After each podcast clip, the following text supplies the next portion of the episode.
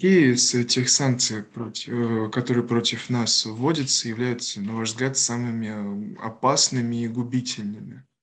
Никаких. Я вам скажу больше, даже открою, может быть, здесь маленький секрет. Санкции нам на благо, что санкции 2014 года, они нам на благо пошли. А сейчас санкции пойдут еще больше на благо. Я вам, э, смотрите, дело в том, что э, в данном случае можно порадоваться, что президентом Соединенных Штатов является Джозеф Байден. Почему?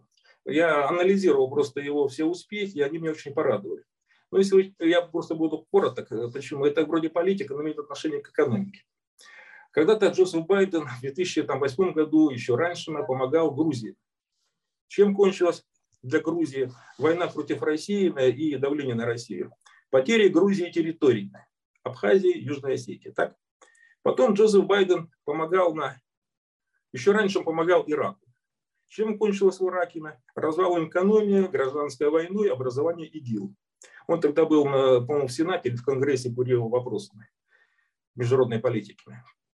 Вот. Потом Джозеф Байден помогал Украине в 2004 году. Чем закончилось? Крым ушел к России, Донбасс отпал.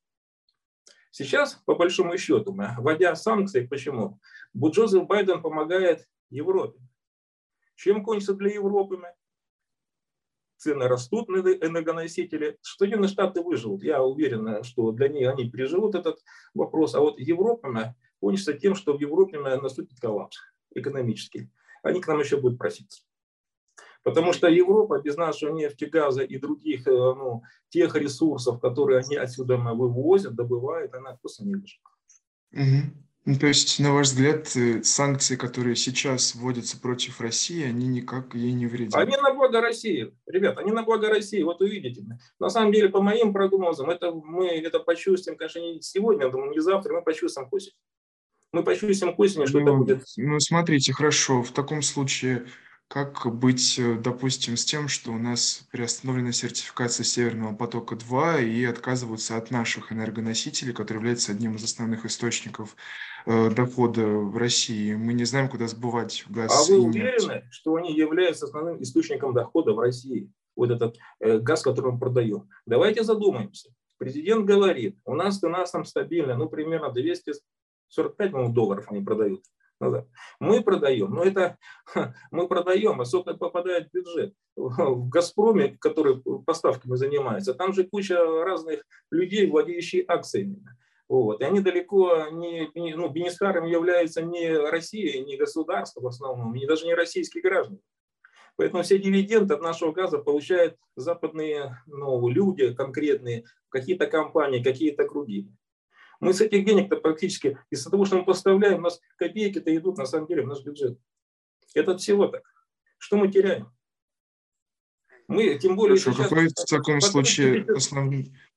А какой в таком случае основной источник дохода в России? В России налогообложение за счет народа. Угу. Основной источник в России – это налогообложение, не более того. И продажа наших ресурсов много за бесценок. Я как-то, у меня был контракт так, я вот там в своей статье писал, я был в Сибири, в Иркутске, я смотрел, как там врубается тайга. Вот. Начинался разобраться с этим вопросом, я понял одну простую вещь. Когда наши все вот ресурсы, ну, дерево, допустим, растет, ну, не менее 100 лет, 150, вот, рубится, выводится за границу, бюджет ничего не получает. То есть там такие схемы придуманы, что а, ну, компания, которая занимается вырубкой, берет кредиты, вот, вырубает и вроде не конъюнктурно, за границу сплавляет, вот здесь платят э, банкам проценты, бюджет попадает копейки.